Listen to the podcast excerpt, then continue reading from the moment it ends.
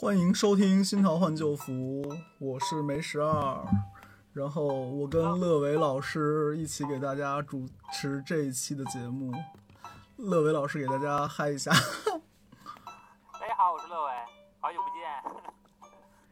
你声音有点小。那个这一期我们两个录制的时候都被关在上海，都被关在浦西。然后你那边应该跟我一样吧？今天封第一天，要连着封四天还是五天，就到清明节了。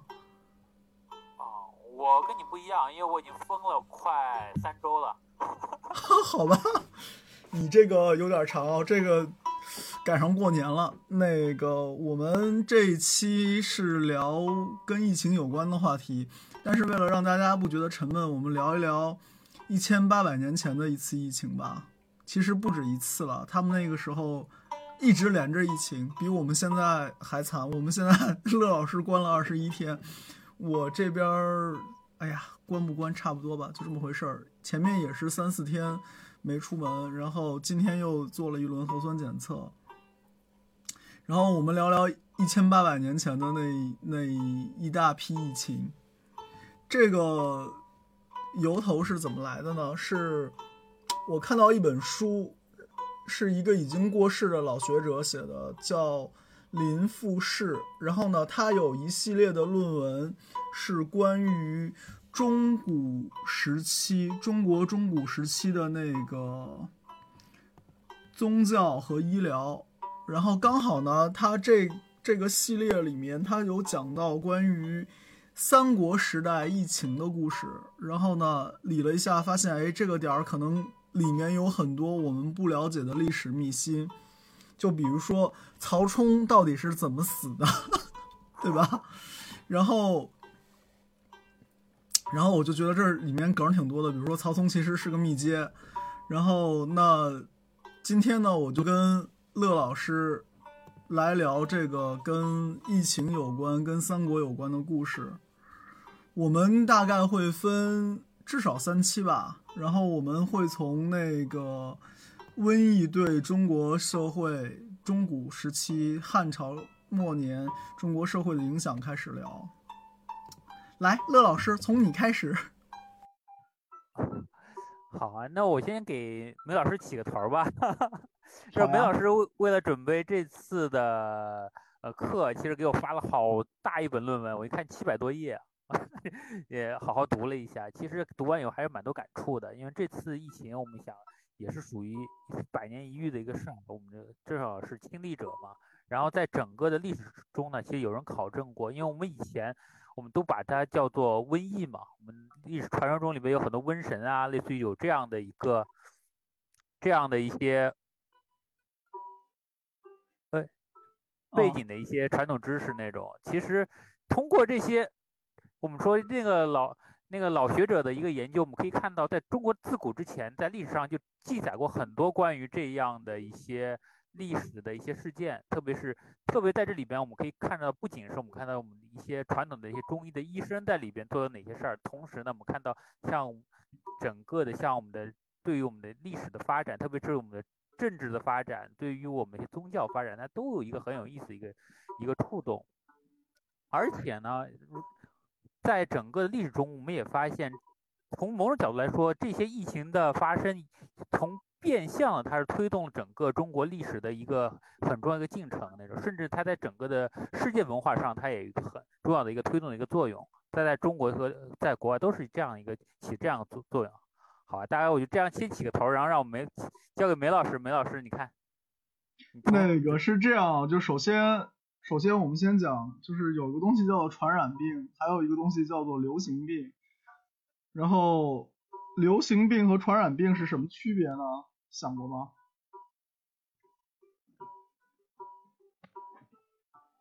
？Hello，Hello。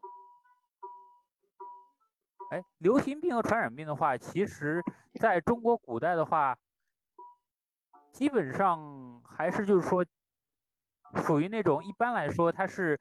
当季发生的话，一般来说它都属于那种流行病吧。然后的话，它是突然发生的和有一定传染性，那应该属于传染病吧。就有个很简单的讲法是流行病不传染，传染病未必流行。然后又流行又又传染，基本上就是十亿了，就是我们赶上这茬。完了，我亲爱的录音机录不了了，不知道它什么毛病。那个暂停一下，我先暂停一下。OK 了，我拿那个我换了个手机来录。我们，我天呐，这个我的声音是不是很大？你说两句话听听。还行，我这边听的一切正常，我不知道你那边听怎么样。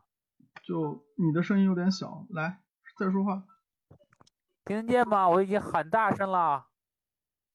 都听见啊，都能听见声音对吧？OK，那个我们继续说，就是流行病和传染病最大的区别就是传染病未必流行，流行病未必传染。如果又流行又传染，肯定是大病，就是十亿了。然后我们现在赶上这茬，其实就是这样。同样的，在那个先秦时代，其实也出现过这样的疫情，比如说那个先秦时代，齐国公元前六七四年，秦国公元前三百六十九年，赵国公元前两百七十七年，都发生过疫情。然后还有公元前两百四十三年是全天下大疫情。然后呢，基本上每个朝代。都疫情不少吧？我去看了一下，大概规律是五年、九年、十八年，基本上就会有疫情反复。然后能记录在历史上的，其实不见得是最大的疫情。你知道为什么吗？是不是太大的人就记连记的人都没有了？对啊，如果疫情太严重的话，其实连记的人都没有了。然后到东汉时代，就是公元后了。然后你像什么西元一九年、一二五年、一五一年、一六一年、一六六年、一七一年，一直到二幺七年，这前前后后大概有十四次大的疫情。然后里面基本上都是春天爆发，就是我们中医里面讲叫做春瘟嘛。然后呢，还有一次是夏天四月爆发的，那就是春天没发起来，可能那年春天比较冷。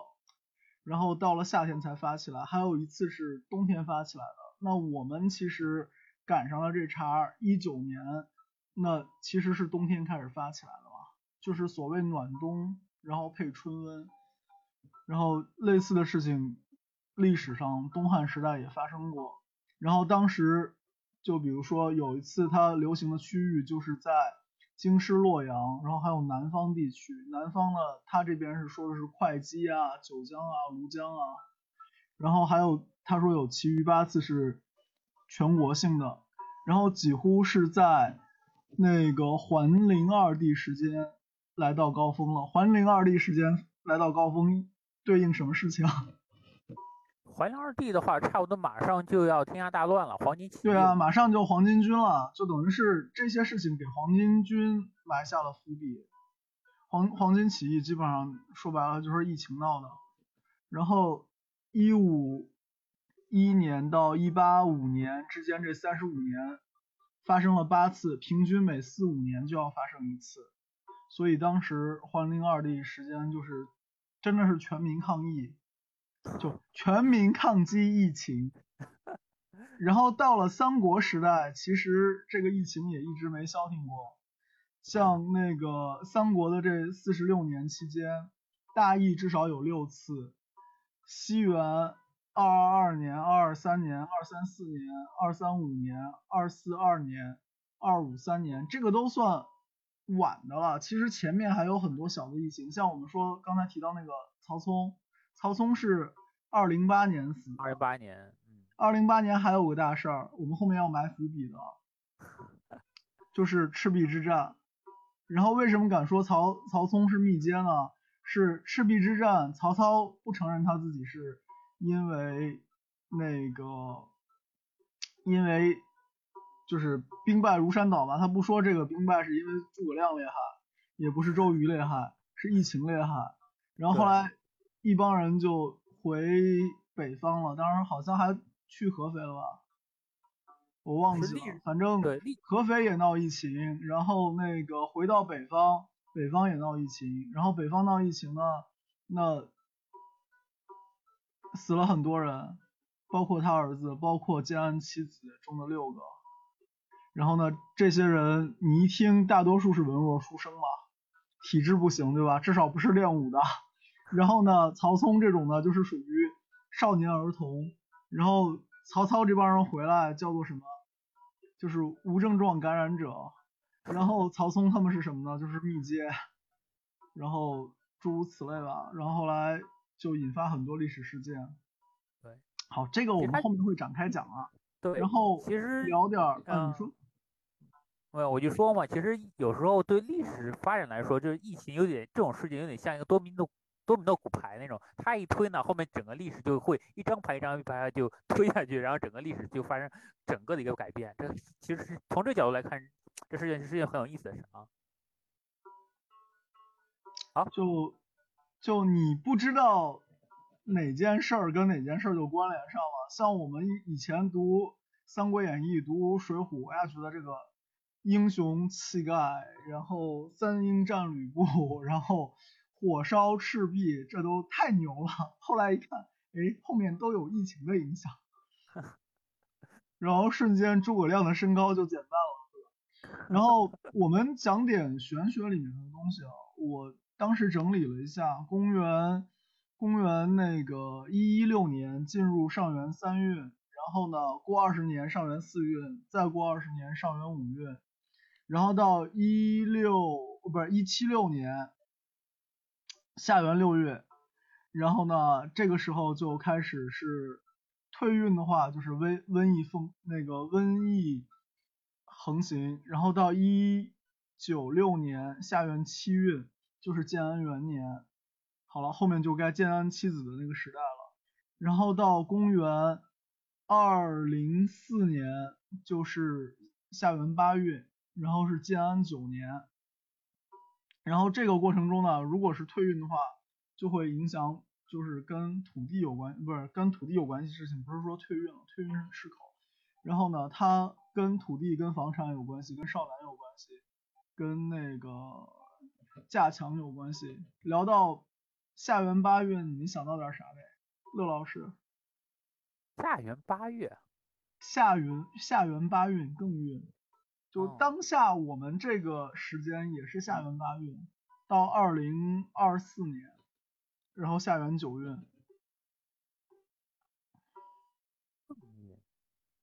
然后就我们刚好跟那个时代是差了一百八十年，哦，呃不是一一千八百年，一千八百年，刚好三元九运是一百八十年一个轮回吧，那我们就跟他们差了好几个轮回。所以他们当时的天运的影响跟我们现在天运影响是有类似地方的。嗯。然后，然后呢，在这个过程中，你看他到近近代的时候，二七二年到三幺二年，基本上就是五年一次，九年一次，十八年一次，在这么转。所以某种意义上，疫情这个东西它是有一个天时上面规律的。所以说，SARS 那年。当时有研究那个五运六气的，那个叫什么医学专家中医，然后就说按五运六气来的话，某些年就容易有时疫，某些年就容易有疫情，然后就需要注意。然后这个其实是怎么讲？就是中医理论里面是有这套东西的。所以你看现在我们疫情也好，什么也好，有些还是靠中医会。能看到效果吗？对吧？哎，我我说一个不太专业的话，因为我我我不是特别专业，但我因为看了一下以前一些前人的研究的报告，他因为我觉得中国的中医它是以研究人和天的一些关系那种，比如说整个天天时的变化会对应的人身上就会生病啊，或者有些感应这样的反应那种。其实，在在我们之前，我们有个院士叫朱可桢嘛，他当时在研究过整个中国的一个历史发生历史里面，他会研究到，就是在整个中国历史的小冰期的时候，一旦小冰出现的话，它往往就会伴随。我就知道你要说这个。对，它会伴随几样东西，一个就是呃灾疫，一个就是呃饥饥那时候就会农农业欠收嘛，大量农业欠收。第二就是战乱，就这几样东西同时出现的话，它往往就会在小冰期期阶段同时出现，而且这东西还是是全球性的。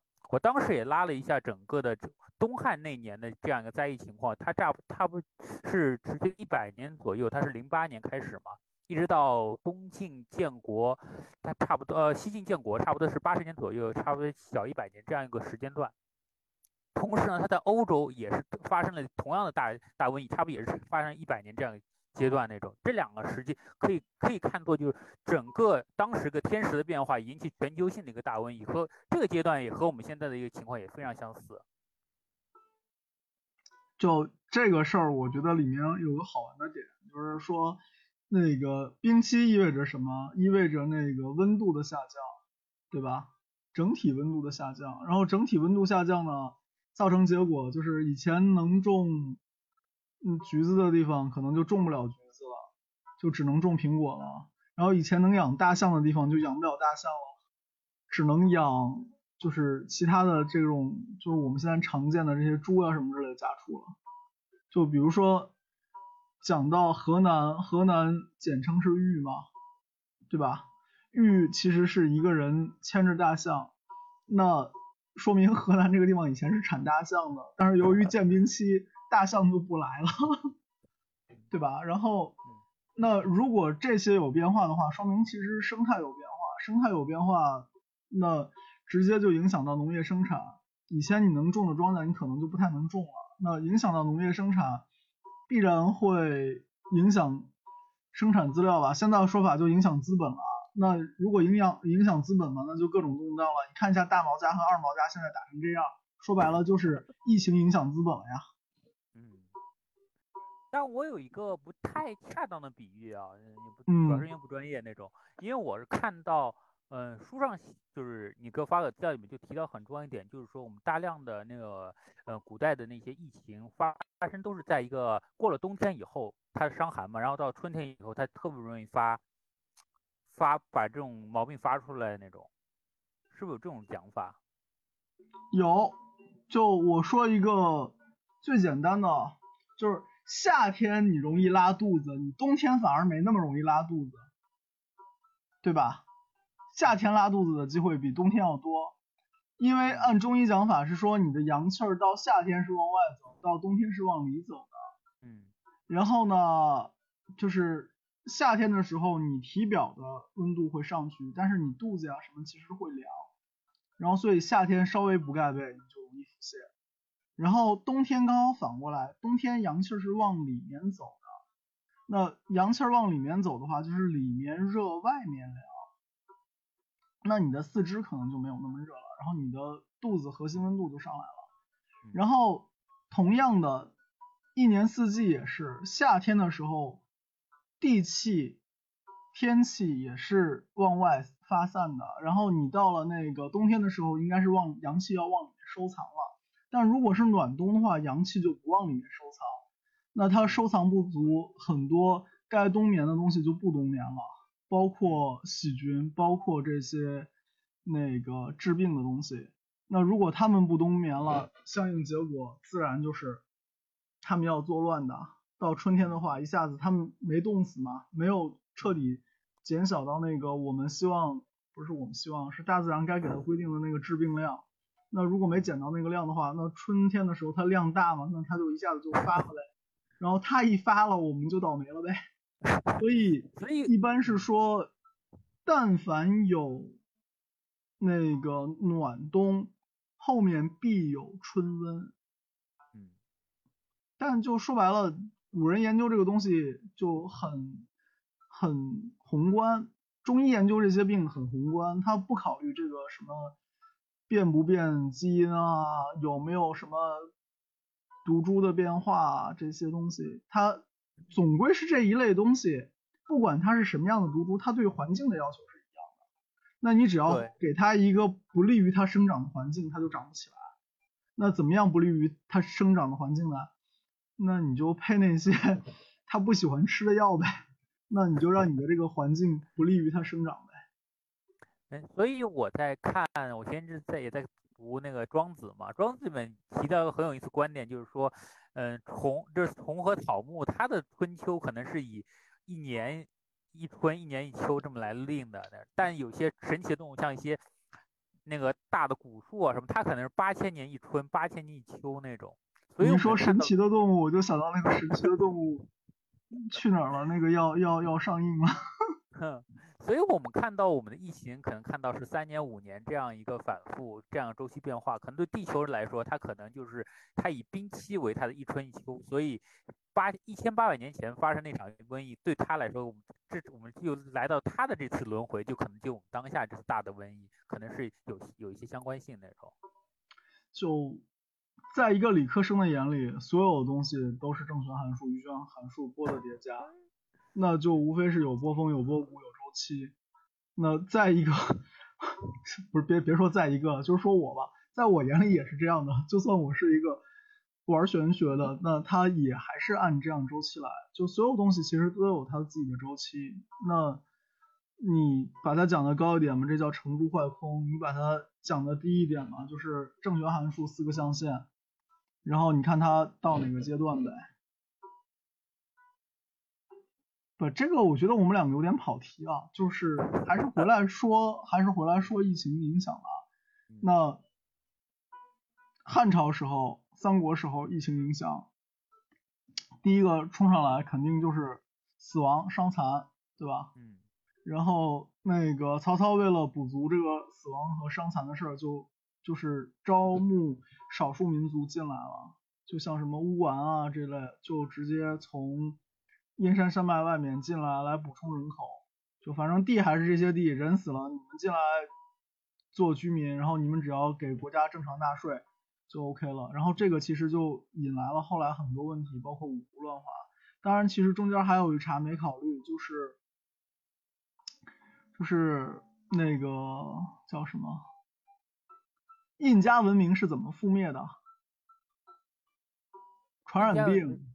因为西班牙人带起来的传染病，同样，当有外族被引入中原的时候，就是大家其实各自圈子的传染病是不一样的，就是你有抗体的我没抗体，我有抗体的你没抗体。就像那个蒙古人打到欧洲去，其实也不完全是军事的原因，也有他疫情的原因嘛，对吧？我们说黑死病啊什么的，那当时其实引。引那个草原民族进来，然后在魏国也会有相应的问题，只是这块历史可能没有人做吧。那疫情当前这个事儿，其实就变成了一个很值得研究的东西了。然后那说完这个之后呢，一个是死亡，然后一个是说，那已经说到了就是生产和赋税还有徭役的变化，因为有大疫，像晋武。那个晋武帝咸宁元年，公元两百七十五年的时候，冬天发生大疫，洛阳将近有一半人口死于瘟疫。那对于那个年代的人来说，这一下子生产力受多少打击啊？对吧？国家也收不上税，然后民众生活肯定是有很大问题。然后所以到第二年，公元二七六年春天的时候，疫情虽然停下来了，但是当时那个晋武帝就说那。国家也这个样子了，大家别上班了，也别过来上朝了，上朝这个就变密接了，对吧？所以当时是有一段时间，他们是叫做废朝，废朝就是不上朝。然后接着呢，就有各种恐慌，然后比如说当时在那个东晋元帝永昌元年，公元三百二十二年的时候。冬天发生大疫情，然后次年呢，就有人传说这个叫做虫病，然后呢，要用白狗的丹胆，就是白狗的胆来做丹药，然后呢，说是把这个铁呢烧红了，然后烫身体，然后就能治这种病，然后一帮一帮就是无知群众就像傻子似的，然后呢就。就到处买白狗，为什么呢？为了取白狗的胆。然后于是白狗一下子就特别贵，你一定要把你自己家的那些什么雪纳瑞啊，雪纳瑞是白的吧？我家之前养的牛头梗肯定是白的，这个就得大摩耶搜搜好，对啊。然后还有一帮人呢，就让别人拿那个铁钩子烫来所谓治病，就就这种就是所谓社会焦虑吧，就跟这次上海抢菜似的，都觉得嗯新鲜出菜很重要。问题是平时你们都是抢肉的啊，谁傻啊？吃吃饭的时候抢菜，对吧？然后现在就变成了什么肉肉肉也贵了，菜也贵了。然后前面还看人发的图片，就是那个上海飞广州，广州飞上海，机票已经降到了七十九元。然后呢，高岛屋的大甘蓝卖七十八元，然后被处罚，呃，飞机票变成白菜价，果然是白菜价。就这种其实明显就是羊群效应吧，我觉得是没必要了。就是稍微稍微想一想就知道这个事儿不是这么回事，对吧？而且真正要囤囤东西的话，按废土流玩法，你应该囤罐头，不应该囤蔬菜。蔬菜是最囤不住的东西。然后那个这种社会恐慌必然会引起人员的流动，像。晋朝的时候，这种就是所谓流民四散，一逃就逃的逃成大家都是次密接、密接了，然后就会有很大问题。同样的黑死病时候，英国其实有过这样一个故事，就是说他们是英国北部的一个村庄嘛，有人就等于是从疫区逃到他们这边来了，然后最后大家最后决定就是都不逃，然后整个村子人后来就都死了，但是因为他们没有到处逃，反而让疫情到他们这边就停止了。然后比他们更北边的那个居民就没有受到这个疫情的影响。哎，所以就是人员流动这个事儿吧，嗯，看你怎么理解吧。有些东西不是说用逃来解决的，就像今天看见那新闻，说是福建的吧，然后到上海。然后阳性，后来还是强行乘动车回莆田了，然后就就一车厢人变变密接了，然后他又什么打的网约车啊，然后他老婆也好，那个司机也好，等于也是密接，然后就就后来这个人好像是应该算是违反消防，那不是违反疫情相关法规了吧？肯定是会被处理的啊。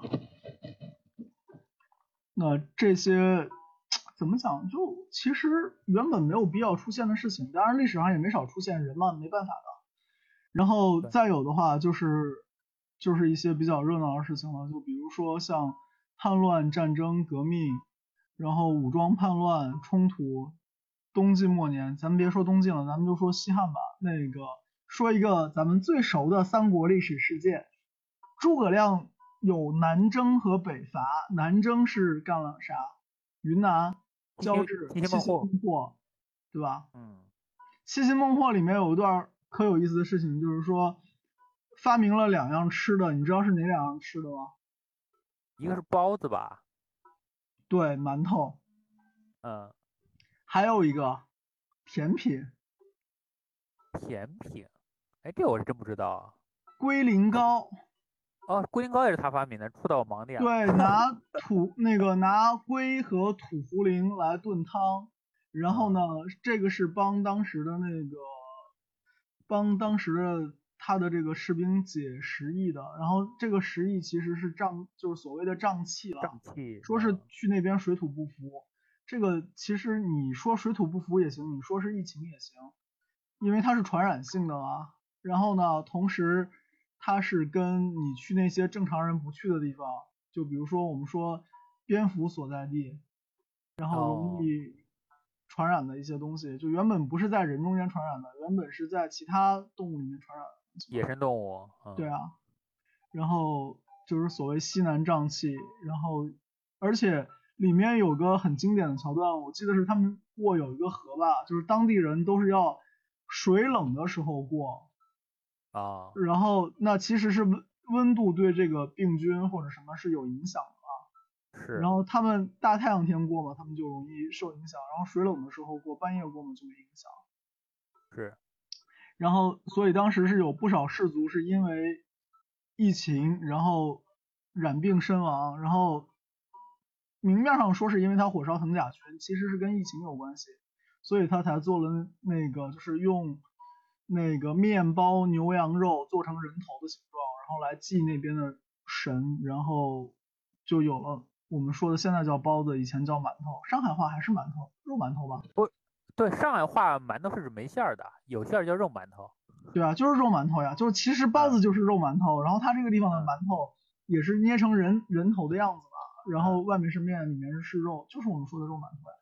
对，其实我们大家现在很难想象啊，就是说现，因为我们现在整个的通过几千年的一个农耕下来以后，南北差差异不大。其实当时在呃三国时候，整个南方啊，属于到处那种有点像哪儿，有点像亚马逊丛林一样那种感觉。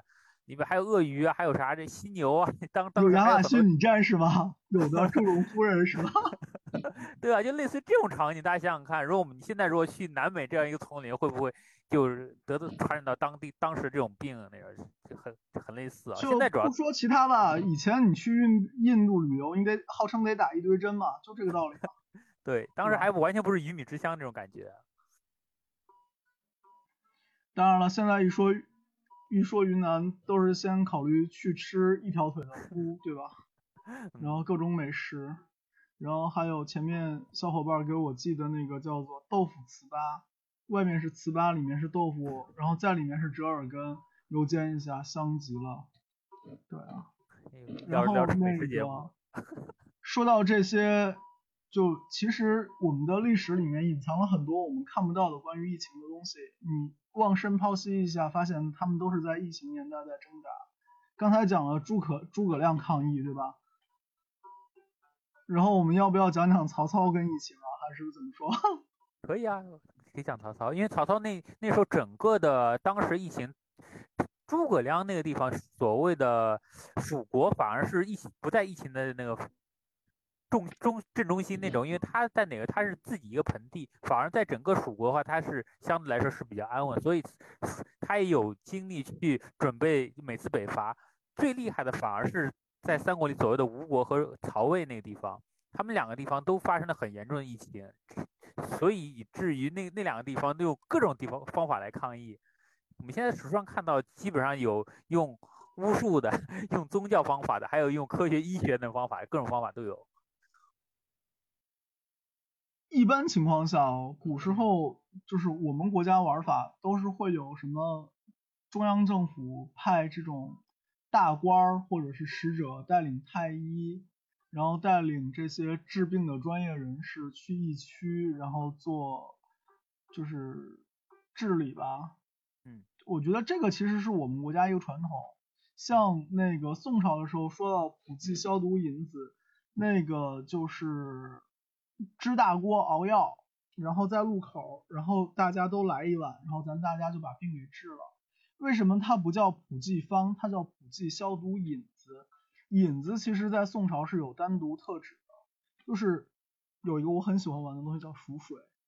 我在群里也说过，就是你拿那个沉香啊，或者是丁香啊，或者是这些有香味的香料，然后呢把它。丢在热水里面泡或者是煮，然后这样的喝法呢叫做引子，然后这是很宋朝的玩法。然后呢，普济消毒饮子本身意义上其实它也是这类的饮料，就是等于是一个现在叫什么中药保健茶，它是能治病的。然后呢，但是它不是以那个。药方告诉你一剂药要多少，然后你得喝几回那样的玩法来玩，而是拿大锅大家一起熬，熬完大家一起喝。你只要是路过来一碗，就是这么个玩法。这是我们原来很普遍的抗疫的方式了。然后我记得前面武汉方舱医院的时候就有用这样的方法，